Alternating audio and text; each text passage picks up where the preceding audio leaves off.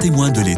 Vous est présenté par Louis Dauphren. La question sexuelle est finalement relancée pas mal dans l'actualité. Vous pouvez l'observer. Alors, c'est vrai, à travers des histoires dont les médias se font l'écho, souvent de prédation sexuelle. J'entendais d'ailleurs encore sur une antenne ce matin, pas la nôtre, le mouvement MeToo qui s'exprimait sur euh, le fait que certains journalistes de la télévision aient pu se livrer à des agressions sur des femmes, etc. On suit cette actualité-là. Mais il y a d'autres choses également. Il y a l'actualité aux États-Unis, la question de l'avortement euh, qui est extrêmement clivante et on sait que la Cour suprême a connu un revirement tout à fait historique sur ce sujet qui relance aussi la question de la sexualité, de la vie. Et puis il y a aussi des productions éditoriales, l'une dont je voudrais parler ce matin et c'est le professeur René Cochard qui va nous en parler, à travers un ouvrage tout à fait monumental qui n'a peut-être pas eu l'écho qu'il mériterait. C'est une encyclopédie sur la sexualité humaine, l'amour et la fécondité qui a reçu le prix Jean-Paul II tout récemment sous la direction de José Noriega, René et Isabelle et Cochard. Et donc, René Cochard est avec nous ce matin. C'est une somme mondiale sur la sexualité qui est enfin traduite en France. 157 auteurs pour ce dictionnaire tout à fait considérable. Et puis, on va parler aussi, c'est l'occasion, puisque le professeur Cochard est avec nous, de son dernier essai Homme-femme, ce que nous disent les neurosciences. La nature a raison, nous dit-il, nos différences sont des richesses. C'est un essai publié aux éditions Artege. Le professeur René Cochard est docteur en médecine, professeur à l'université Claude Bernard à Lyon et membre du pôle santé publique du CHU de Lyon. Il se dit promoteur d'une écologie humaine intégrale. Bonjour professeur. Bonjour lui. Qu'est-ce que ça veut dire écologie humaine intégrale? Écologie humaine intégrale, c'est-à-dire que c'est euh, une réflexion pour chercher toujours ce qui est bon pour l'environnement et bon pour l'homme c'est-à-dire ne pas opposer l'homme à l'environnement, mais au contraire, on apprend beaucoup de l'écologie environnementale pour l'écologie humaine. Il y a un grand nombre de règles qui ont été découvertes au cours de ces 20 dernières années sur l'écologie environnementale, et quand on applique cela à l'espèce humaine, à nous les humains, eh bien, on gagne du temps. Par exemple? Eh bien, par exemple que nous sommes vulnérables la nature est vulnérable et nous sommes vulnérables. Et cette vulnérabilité fait qu'on est responsable les uns des autres, de la même manière qu'on est responsable euh, de notre environnement euh, eh bien, nous sommes responsables les uns des autres. Et il y a des règles à suivre. C'est de la même manière que si on jette nos, nos, sacs plastiques, euh, l'océan sera bientôt détruit. Eh bien, de la même manière, il y a des règles à suivre euh, et à chercher ensemble, et non pas à recevoir comme imposé de l'extérieur pour une meilleure vie humaine. Vous estimez qu'on dissocie les deux à tort, environnement et sexualité en on se prive, on, se prive en fait des leçons acquises euh, sur la nature, il est bon de reprendre le temps de considérer les grandes règles de l'écologie environnementale de manière à gagner du temps pour l'écologie humaine. Ce discours, nul ne le tient. Écologie humaine, c'est une expression estampillée euh, catosphère. catosphère, oui. Quoique sur Wikipédia, vous verrez, euh, écologie humaine, c'est plutôt euh, le darwinisme, etc., ce qui n'est pas très, très bienveillant. Or, quand même, au, au cœur de l'écologie, il y a la bienveillance. La bienveillance, la vulnérabilité, l'accueil de la vulnérabilité et la réponse à cette vulnérabilité. Qui dit vivant dit vulnérable. Donc qui dit nécessité de prendre soin, de respect, de délicatesse. Il y a l'idée, professeur, aussi dans l'écologie, enfin l'écologie bien comprise, si je vous suis, euh, c'est que si on transgresse un ordre, en l'espèce, il y a une sanction. C'est-à-dire que la nature, comme on le sait, ne pardonne jamais. Oui, comme vous dites, mais disons que les sanctions ne sont pas imposées par un grand méchant loup, euh, elles sont tout simplement les faits. Si, si je jette mes détritus dans la rue, la rue est désagréable. Si je maltraite euh, un collègue de travail, eh bien, ça y est, c'est la soupe à la grimace. C'est des règles toutes simples. Quelle est votre intention quand vous écrivez sur le masculin, le féminin, pour améliorer, dites-vous, le dialogue entre les hommes et les femmes? Ben, Disons qu'il serait bon de ne pas entrer dans une guerre des sexes. C'est-à-dire que euh, la, il me semble que nous sommes à un seuil très important. Nous avons quitté le temps de la femme euh, au fourneau, l'homme au boulot. Et c'est heureux, et c'est actuel. Mais maintenant, aujourd'hui, à quoi servent les hommes? Est, qu'est-ce que peut apporter comme richesse une femme? On dit il faut au boulot tant de femmes que d'hommes, etc. Super. Bon, mais qu'est-ce qu'elles vont nous apporter, ces personnes particulières, grâce à ce qu'elles sont? Moi, j'ai eu la chance de diriger un service de, recherche pendant 17 ans. Eh bien, euh, j'étais heureux, il y avait des hommes et des femmes, et les responsabilités, nous les partagions. Mais c'est pas juste pour respecter le droit euh, ou, respecter les, ce qui se fait en ce moment, non. C'est parce que euh, les hommes et les femmes apportent des choses spécifiques euh, que les autres n'apportent pas. Ce que l'on ne définit jamais. Pour l'instant, non, mais euh, en science, par contre, si. C'est-à-dire, ça fait depuis 2005, on est obligé, quand on écrit un article scientifique maintenant dans les grandes revues, de dire ce qu'il en est des hommes, ce qu'il en est des femmes. Si bien qu'on n'a pas de mal à trouver la littérature. J'ai mis, j'ai décrit 500 articles dans ce livre, mais je peux vous en trouver 800 si vous préférez, parce qu'en fait, si vous voulez, les scientifiques maintenant doivent dire ce qu'il en est de l'homme, doivent dire ce qu'il en est de la femme, car il n'en est pas la même chose. Nous n'avons pas euh, le même corps, mais nous n'avons pas non plus le même cerveau. Que nous avons nos richesses que, que d'autres n'ont pas. Vous voulez dire, professeur Ecochard, que la littérature scientifique est en fait différentialiste? Ah vraiment, oui, parce que de fait, si vous voulez, on constate, c'est pas une question. Euh, euh, nous avons une commune humanité, hommes et femmes. Donc nous avons la majorité en commun. Mais chacun d'entre nous a des dons et regardez, par exemple, la femme est empathique, empathique pour le proche. Elle aura le souci de la qualité de vie là où elle est, au travail, à la maison. Voilà. Bon. L'homme a l'empathie pour le lointain. C'est-à-dire que ce sera plutôt lui qui va sursauter quand on apprend qu'il y a un tsunami, il faut envoyer de l'argent. Il va dire Ah, mais il faut absolument leur envoyer quelque chose. Sa femme répondra D'accord, mais est-ce qu'on pourrait déjà payer des cours de maths aux petits qui peinent un peu? Vous voyez, c'est cette complémentarité. C'est pas mécanique ne, sommes pas tous à 100% empathiques pour le lointain, ou bien pour une femme à 100% empathique pour le proche. Mais en moyenne, si vous voulez, nos richesses sont complémentaires. Et dans une équipe de travail, c'est très important. Au-delà de l'empathie, qu'est-ce qu'il y a comme point distinctif? Oh Il y en a beaucoup. Euh, par exemple, l'aptitude à repérer les détails. Raconter une histoire à des petits-enfants, des petits gars, des, petits, des petites filles. Vous verrez, les filles en général captent des détails que les garçons ne captent pas. Et le garçon va capter des éléments de la globalité que la petite fille n'aura pas eu le temps de capter, de capter les détails. On ne peut pas être à la fois euh, un être du détail et un être de la globalité. Et ça, souvent, ce sont les petits gars qui sont orientés sur la globalité. L'intuition, c'est proprement féminin? Bah, bah, je pense que nous avons de l'intuition hommes et femmes, mais si on dit toujours que les femmes ont de l'intuition, c'est parce qu'on le constate, hein, ce qui ne signifie pas que nous, les hommes, nous n'avons pas aussi nos intuitions, mais ce sera peut-être plus sur l'organisationnel, sur le mécanique. Vous voyez, euh, le, goût pour le mécanique, euh, c'est pas juste euh, dans la littérature ou dans la politique, c'est biologique. C'est-à-dire que si moi, homme, j'ai eu plus de testostérone dans le ventre de, quand j'étais dans le ventre de ma maman, eh bien, j'aurais plus de goût pour la mécanique. Vous voyez, c'est-à-dire, en fait, nous sommes le, le, les, chromosomes donnent euh, à chacun ce dont il a besoin, et notamment euh, en complémentarité de l'autre. C'est-à-dire que la testostérone, qui est donnée donc plus fortement chez les hommes, semble avoir un but, nous, nous, nous éloigner un tout petit peu, euh, par exemple, de l'aspect émotionnel des choses. l'aspect émotionnel reste à vif bien souvent euh, chez la femme parce qu'elle a peu de testostérone. Nous, on va être un peu éloigné de l'émotionnel. Donc, du coup, on sera plus enclin à s'intéresser au rationnel. Au, euh, voyez, on est tout à la fois émotionnel et rationnel, soit homme ou femme, mais on a quand même là où on excelle.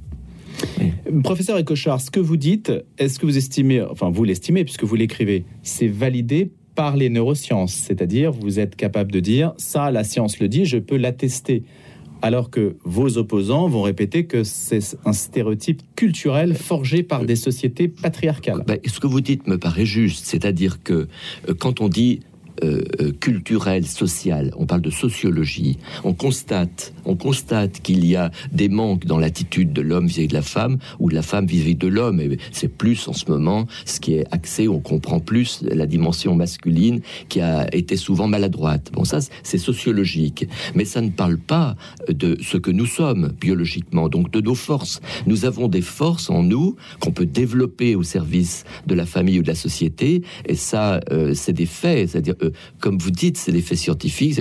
J'ai cité 500 articles dans mon, dans mon, dans mon livre.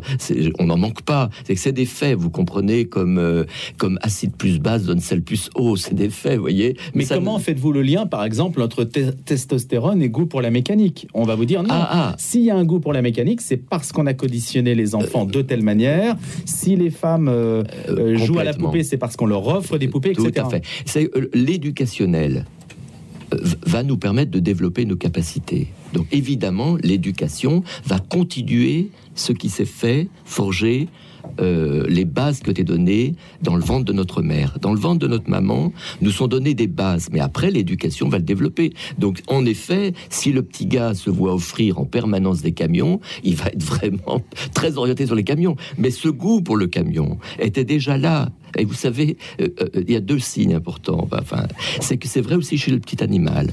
Vous, vous donnez des, objets ronds ou carrés euh, dans, dans, dans, un cadre où, où vit des petits chats, par exemple, des chats. Eh bien, vous verrez que les mamans chats préfèrent les choses rondes parce que elles sont orientées vers le vers le petit. Les petits sont ronds. La, tête, la schtroumpf, les têtes sont ronds et donc les mamans ont un goût pour le rond et cela est biologique, que ce soit l'animal ou l'humain. voyez, c'est en fait, si vous voulez, dans notre ventre, dans le ventre de notre maman, nous avons reçu des, des, forces que nous allons utiliser après. Et et vous disiez, mais comment on le sait? Eh On le sait tout simplement, notamment Baron Cohen, euh, toute son équipe en Angleterre, a montré que, euh, en fonction de la quantité, je vous parlais de la testostérone, la quantité de testostérone qu'il y avait dans le liquide dans, le, notre, dans lequel nous vivions dans le ventre de notre maman, eh bien, plus il y en a, euh, plus on s'intéressera à la globalité et non pas aux détails.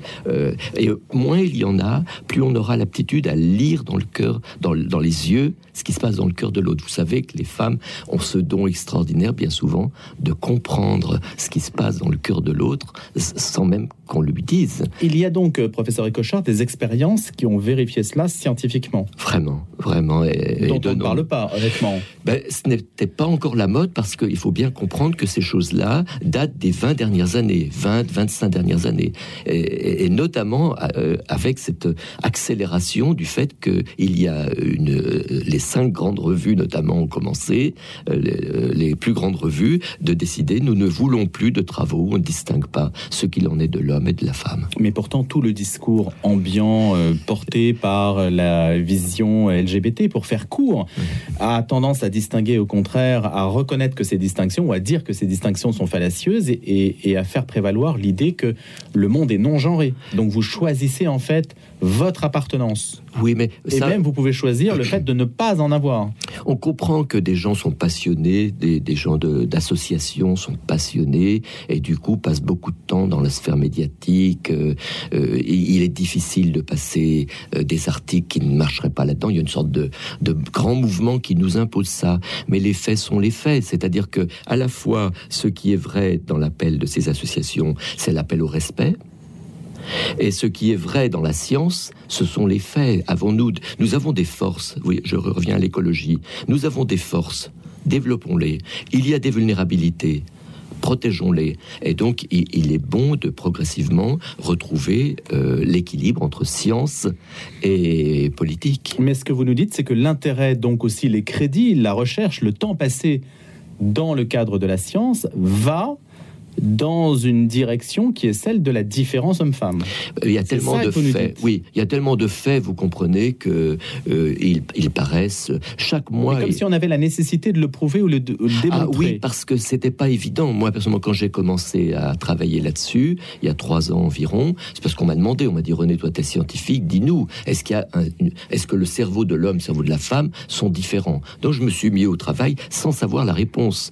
Et, et, et c'est extraordinaire de voir progressivement euh, tous les faits. C'est comme des news qui tombent à la télé euh, successivement. Ben, vous commencez à dire attendez, mais il y a quelque chose. Oui, nous avons des richesses. Regardez l'homme en particulier, le chromosome Y euh, qui est le nôtre en spécificité. Hein. Il, s'est développé pendant 165 millions d'années pour arriver là où il en est. C'est quand même pas rien. Donc toute l'évolution, si vous voulez, toute la pression de l'évolution a abouti à nous donner des caractéristiques qui sont favorables favorable à la masculinité pour le groupe. On n'est pas homme seulement pour soi, on est homme pour la famille, pour la société. Et donc ceci, c'est échafaudé progressivement, mettant toujours à côté euh, du masculin des gènes qui sont favorables à la masculinité. Ben, ça, gagne à être connu pour progresser dans la vie conjugale. Comment considérez-vous l'attrait pour une personne de même sexe? Alors, Au regard de ces preuves que vous sollicitez, oui, que vous mobilisez. Oui, c'est ça. C'est que si vous voulez, euh, globalement, ce que je vous dis, c'est très important pour l'identité sexuelle. Suis-je homme ou suis-je femme? Et quand je grandis, quand je grandis, euh, euh, est-ce que je grandis aussi dans ma masculinité? Ou je grandis Et à quel moment ça se passe? Et donc, la science n'a aucun doute sur le fait qu'il faut bien attendre environ 25 ans pour avoir fini sa maturation sexuelle. Donc, toutes les difficultés qui surviennent avant, c'est les mêmes difficultés que quand on a des difficultés en maths ou en français quand on est petit. C'est des, crises de croissance. Mais euh, si on accompagne la personne au moins jusqu'à 25 ans. On, dit 25 ans en neurosciences. Hein, certains disent, on voit encore des évolutions jusqu'à 27 ans. Et donc, si on accompagne les difficultés du jeune avec délicatesse, comme on l'accompagne dans d'autres dimensions de sa croissance, on, verra un grand nombre de personnes s'apaiser et, finalement euh, comprendre que il est pour eux bien bienfaisant de croître dans ce qu'ils sont plutôt que de rêver être quelqu'un d'autre. Mais ça veut dire que jusqu'à 25 ans, vous pouvez orienter différemment sexuellement si vous pratiquez une éducation différente. C'est-à-dire un enseignement différent. Oui, bah, de la même manière que si vous avez un petit qui a du mal en, mathématiques, bah, vous lui offrez des jeux qui vont l'aider à progresser dans cette insuffisance. Voyez, nous avons eu nous une fille qui peinait en mathématiques et euh, son enseignant nous a dit euh, offrez-lui des, petites baguettes de bois, euh, les baguettes Cuisner, vous verrez ça va l'aider. Et elle a passé le cap. Et c'est une adulte qui est tout à fait apte à elle a établi ses stratégies pour contourner ses difficultés. Eh bien, il en est de même en matière sexuelle. Un enfant qui, qui regardez par exemple le, le coup classique de la, fille garçon manqué. J'ai pu parler avec des, des, filles qui avaient beaucoup souffert de ça, notamment avec une grand-mère qui me disait combien elle a souffert toute son adolescence de se sentir plutôt un garçon. Hein. Elle me disait, mon Dieu, heureusement que je ne vivais pas maintenant on m'aurait écartelé. Alors que maintenant, ben, euh, comme on m'a accompagné et contraint un peu les deux, hein, ben, je suis une grand-mère heureuse avec des petits-enfants et, des enfants. Voyez, c'est qu'en fait, oui, nous avons des difficultés de croissance. Oui, nous avons des difficultés. Alors accompagnons-les, accompagnons-les, accompagnez les jeunes et ne pas euh, leur laisser croire euh, qu'ils sont abandonnés comme pseudo-adultes dès 18 ans. Il faut les laisser grandir jusqu'à la fin de la maturation neurologique qui se passe environ à 22 ans chez les filles, 24 ans chez les garçons. Professeur Ecochard, il nous reste quelques minutes. Deux minutes, je voulais dire un mot de l'encyclopédie sur la sexualité humaine, l'amour et la fécondité, cet ouvrage monumental, 157 auteurs. Honnêtement, pas très médiatisé, alors qu'il a, euh, bon, il a reçu le prix Jean-Paul II, certes, mais c'est surtout par la, mobilisation intellectuelle qu'il euh, qu'il contient. Oui, c'est extraordinaire. Si vous voulez, 157 personnes du monde entier, des États-Unis, d'Asie, d'Afrique, d'Afrique, il y a sept auteurs africains euh, et d'Europe, bien évidemment, ont, accepté d'apporter les uns de la théologie, les autres de la philosophie, les autres de la vie associative, parce qu'il y a de, la vie associative aussi dans les continents, euh, tous convergeant vers le fait que la sexualité humaine est quelque chose de beau, de grand, et qui est lié à l'amour et qui donne la vie. Et donc, euh, dans le fond, c'est comme si nous étions à 157 à nous être mis en, grand congrès et avions rassemblé nos travaux euh, dans ces livres. Combien d'années de travail? Ah, Pas mal, parce que euh, il a été publié en italien en, 2019, on avait commencé en 2017, vous voyez, et puis la traduction française a été réalisée par dix professionnels et relue par des gens de terrain. On a voulu que le, texte soit amélioré pour être lisible par tous. C'est difficile, bien sûr, quand euh, lisible par tous, mais il y a des articles de, haut niveau et des articles très simples. Et donc, ça a été un travail collectif passionnant. Donc destiné aussi à rendre peut-être le discours de l'Église catholique plus audible. Ah vraiment, oui, oui, euh, audible en, en, le, en, le, détaillant, si vous voulez. Euh, on, vous parliez de l'homosexualité à l'instant, ben, l'homogénitalité, l'homoparentalité, euh, pourquoi, le, pourquoi la politique s'en mêle, pourquoi, mmh. voyez, chaque chose. Merci beaucoup, professeur René Cochard. Je rappelle également, euh, homme-femme, ce que nous disent les neurosciences pour aller plus loin par rapport à ce que vous avez mentionné dans cette émission autour de la différence homme-femme. C'est aux éditions Artege. Je vous remercie d'être venu nous voir ici même à Paris puisque vous êtes à Lyon et je vous souhaite d'excellentes vacances. Merci, Louis. Et demain, le grand témoin de l'été de Louis Dauphren sera le père Henri Haas, ancien chanteur d'opéra. Les meilleurs moments du grand témoin de l'été, c'est jusqu'à la fin du mois d'août.